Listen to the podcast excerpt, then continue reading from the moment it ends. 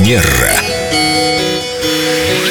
Мы рады приветствовать Викторию Акатьеву Костылеву, нашего специалиста по этикету, хорошим манерам, по психологии. Здравствуйте, Виктория. Здравствуйте. Все эти темы всегда перекликаются немножко. Безусловно. И вот какой вопрос сегодня. Существует ли какой-то этикет в голосовых сообщениях? Часто бывают такие ситуации, когда набирать неудобно, наговариваешь. За рулем, например. Ну да, у Семена красивый голос, может быть, от него приятно получить голосовое сообщение, а некоторые как пришлют, и ты не можешь это послушать, например, у тебя эфир, или где-то находишься в общественном месте, просто неудобно.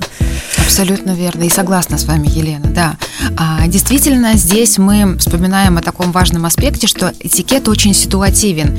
И, например, если вы, а, Семен, там а, спешите на какую-то встречу, вас ждут, вы не можете, у вас нет возможности остановиться написать, то в этом случае, конечно, голосовое вполне уместно. Но это скорее исключение, нежели правило, потому что, как тонко отметила Елена, чаще всего получать это сообщение не так удобно и комфортно, как отправлять. Потому что, ну что, я вот иду по улице, нажал на кнопку и а, говорю себе что-то там. Итак, внимание, получает адресат мое сообщение. А там машины проезжают, дети на детской площадке играют, смеются. И приходится прикладывать огромное количество сил, напряжения. Ты вроде рад был этого человека услышать, но вот это вот то, что читается между строк в его сообщении, что он ни на секундочку не подумал о тебе, насколько тебе будет это комфортно слышать. А если, например, у человека не такой приятный голос, как у Семена, или он не способен кратко, внятно формулировать свои мысли, да, это уже другие моменты, которые тоже требуют от нас дополнительных усилий, и а, не всегда ну, есть ресурсы, чтобы их прикладывать. Нет, ну я не способен кратко формулировать свои мысли, но хотя бы голос красивый, можно подольше послушать. Другая сторона этой грани – неудобства в прослушивании сообщений. Друзья, вы слушаете свои сообщения в офисе. Я в это время работаю, пытаюсь сосредоточиться на какой-то креативной мысли, как мне кажется. Семен, не надо на меня так смотреть, они у меня тоже бывают такими.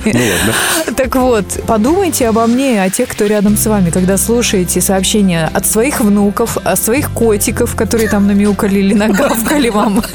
Да, прослушивать не всегда бывает удобно, не у всех есть наушники. Ну и, в принципе, это может быть ряд причин, по которым прослушивать в данный момент сообщение неудобно. Более того, есть еще такое страшное нарушение этикета, когда человек, не будучи знаком с другим, уже при первом общении отправляет ему голосовое. То есть такой верх, скажем так, э, ну и игнорирование хорошего тона. Если вдруг так случилось, что вам необходимо отправить голосовое, то а, вы можете отправить коротко «Извини, не могу написать, могу ли наговорить?» Удобно прослушать. Все, этого достаточно. И человек Здорово. уже как-то готов к этому. Спасибо, Виктория. На этом Стоп, отправим сообщение Виктории. давайте лучше, да. И смайлик. Спасибо, до новых встреч. Манера.